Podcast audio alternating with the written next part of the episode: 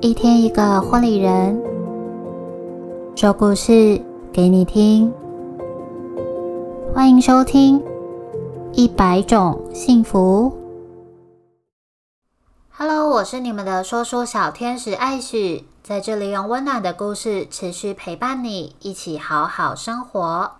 节目中，我将会用第一人称的角度与你们分享每个婚礼人独一无二的故事。今天的故事要和大家分享一场令人难忘的主题婚礼。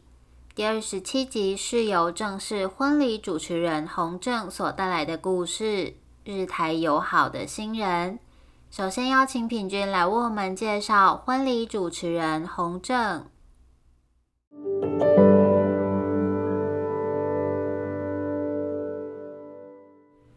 属于李昂眼中的洪正，身为婚礼人。就算没有彼此认识，也会多多少少有追踪跟暗赞一些同业。其实也忘记了是谁先按谁的粉钻赞，也忘记了是谁跑去加对方好友，只依稀的记得有这么一个名字，听起来好像有点嚣张的男主持人洪正。后来呢，在一个因缘际会之下，我们还是约去咖啡厅聊聊，才让彼此更加的熟络。陆陆续续下来，几场互相支援的经验当中，感受到了这位好伙伴的全方位强大。拿起麦克风，要感人，要温馨，要幽默，都不是问题。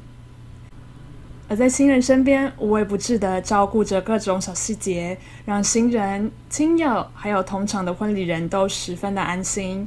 相信正式婚礼的红证能够为你带来理想中感动十足的婚礼哦。接下来，我们就一起来听听看主持人洪正特别带来的故事吧。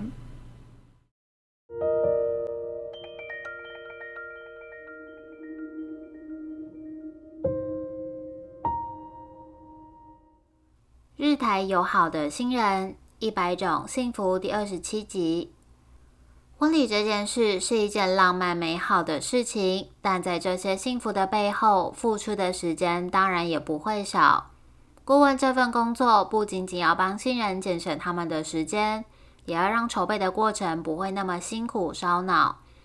而在我的婚职生涯当中，遇到了一位对于婚礼比我更有热情、全身热血的新娘。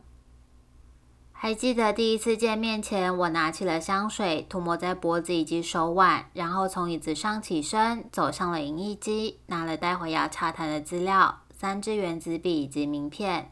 在镜子前整理一下仪容，拨拨头发，做一项脸部放松运动，最后调整了一下西装，让自己看起来非常完美，准备出发。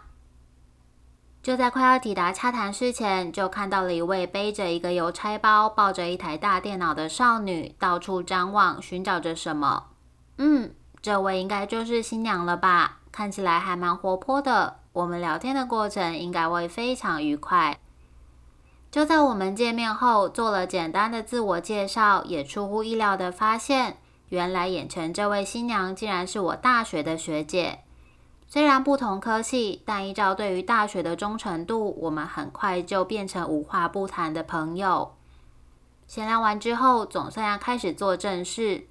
这时候就看到新娘小绿拿出五大张密密麻麻的纸，笑嘻嘻的说：“我有做过功课才过来的哦。”我看了满满的手写字以及五颜六色的荧光笔，深吸了一口气，就开始进行了我们今天最重要的工作。透过密密麻麻的文字，可以感受到小绿想要在喜宴上给人的感觉是一种温暖，并且想要融合日本以及台湾文化的主题婚礼。虽然可惜的是，小绿的另一半因为工作的关系，没有办法参与讨论的流程以及筹备过程。但看得出小绿眼神中充满开心，以及满满的幸福感，我也松了一口气。三个小时过去，我们将午夜的流程变成了两夜，也把空出来的时间都做了完善的调整。小绿也很满意的期待着婚礼的到来。时间一天一天的过去，我与小绿在谈论婚礼的时间也越来越频繁，像是影片的调整、流畅性、想要给人的氛围以及音乐的挑选等。这些细节我们都一再的讨论，并且修改，就是要为了在当天给人最完美的婚礼。而喜宴当天，也就是我们成果展的日子，我如同以往穿上西装，打上领结，在镜子面前看了看自己，并且对自己说：“今天也要好好加油。”走到大厅，看到大大的樱花树下，配着复古的桌子上，摆满了儿时的戳戳乐、剑玉、玉手玉、糖果罐，以及拍照的小道具等等，让宾客们在外头配着饭店附赠的鸡尾酒玩得不亦乐乎。充满欢笑声的热闹场合，这正是我跟小绿最期待的画面。喜宴流程，我们选择了中式的进场方式，让新郎的爸妈体验一下聚光灯的感觉。第一次进场，我们平平淡淡没关系。第二次进场，小绿身穿着艺伎的服装，缓缓从天花板下降，配上厉害的音乐，让气势整个爆棚到不行。此外，我们也另外安排了醒狮团，让日本的亲友们好好感受一下台湾文化的冲击。把气氛更往上拉一层。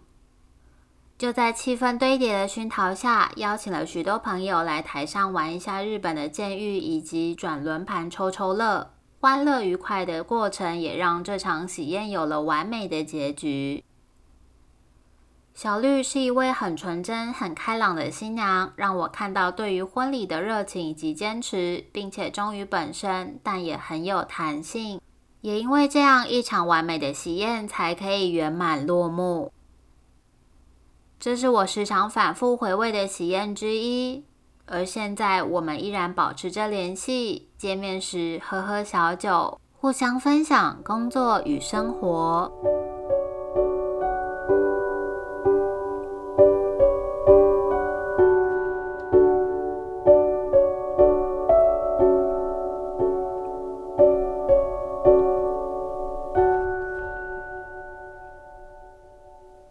次感谢婚礼主持人洪正与我们分享他的故事。喜欢我们的故事吗？在 Spotify 按下关注或订阅 Apple Podcast，别忘了给我们五颗星星或留言，告诉我们你的想法哦。一百种幸福持续征集更多婚礼人来分享故事，无论是温馨的、感人的、好笑或惊险的，或是在婚礼这条路上的创业与品牌故事。只要你想说，都欢迎直接到 Facebook 或 Instagram 私讯报名哦。我是今天的说书小天使艾许，幸福就在你我的生活里，一百种幸福在这里陪伴你。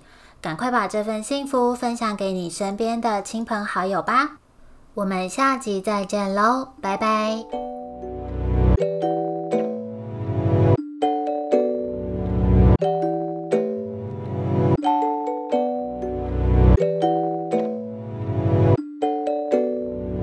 You